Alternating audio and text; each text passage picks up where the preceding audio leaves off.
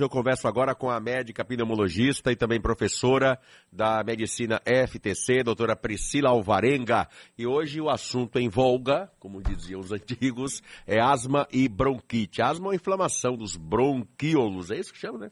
Bom dia. Bom dia, doutora, tudo bom bem? Bom dia, tudo bom. Então, é, a bronquite, na verdade, ela é, inflama, ela é inflamação dos brônquios, né? Certo. Então, ela não é sinônimo de asma. As Qual pessoas... a diferença?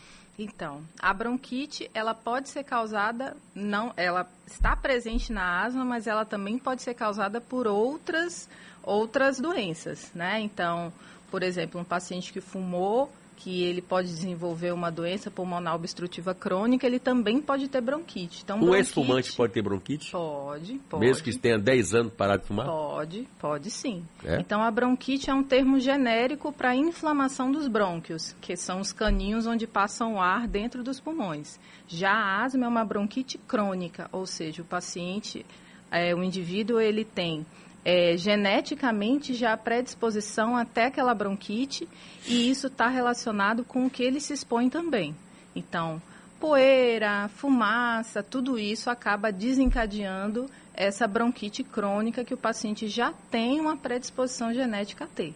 Quais são os tratamentos indicados para os dois casos, doutora?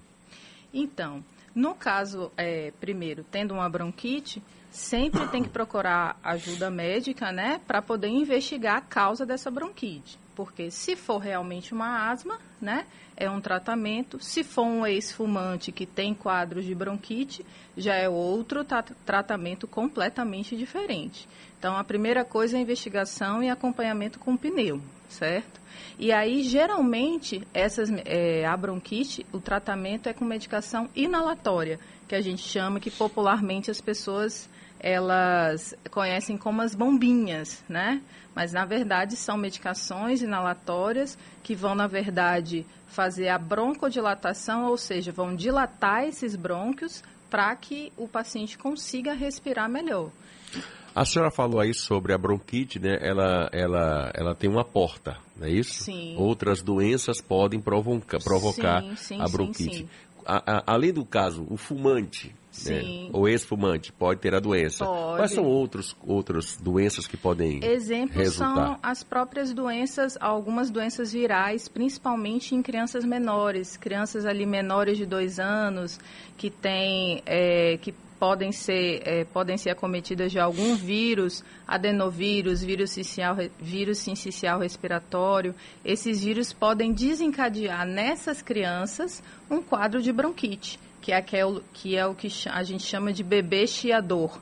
É, o, é, o, é uma criança que está chiando o peito, né, por conta, se, porque foi induzido por uma infecção viral. Isso acontece principalmente em crianças menores de dois anos. Agora, por que que no inverno as doenças respiratórias se agravam? Ah, tem alguns fatores, né? É? Primeiro, o ar frio e seco, que ele já é naturalmente mais irritante para as vias aéreas.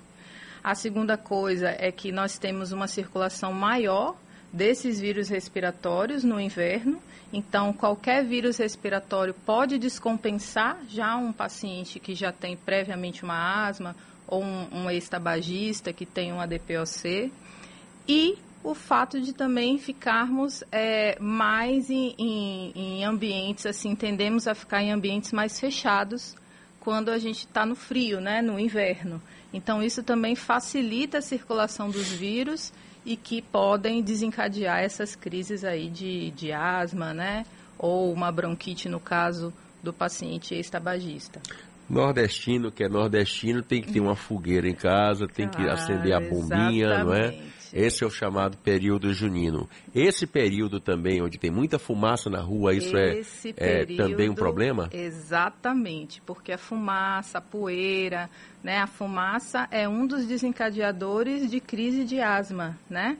Então, é, a gente sempre fala para os pacientes, olha, nesse período Aí mesmo é que você tem que seguir o tratamento certinho, evitar ficar na beira da fumaça, na beira da fogueira. A gente sabe, né, que tem a cultura que é legal, mas para quem tem esse tipo de problema, realmente tem que se afastar porque isso pode desencadear uma descompensação da doença. Asma tem cura, doutora?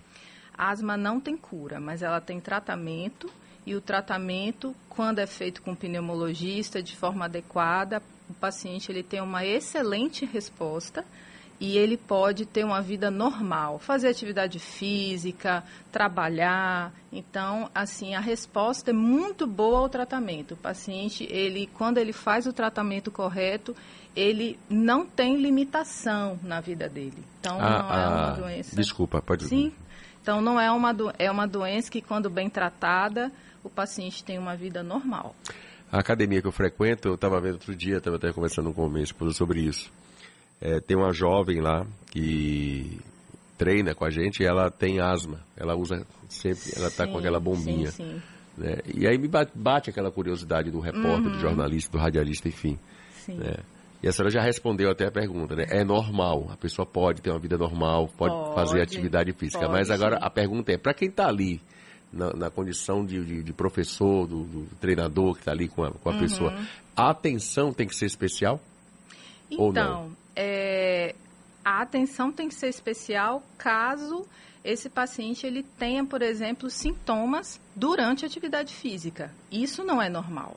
Então, quando o paciente ele tem asma e ele está fazendo o tratamento correto, ele não tem sintomas de falta de ar durante atividade física. Não tem. Não tem, porque ele está controlado, ele está com a asma controlada. Se ele tiver alterações, né, é, limitações, falta de ar durante atividade física, é porque a asma dele provavelmente não está controlada. Então aí ele precisa fazer o tratamento correto, né? Rever esse tratamento com o pneumologista. Asma não tem cura, bronquite tem?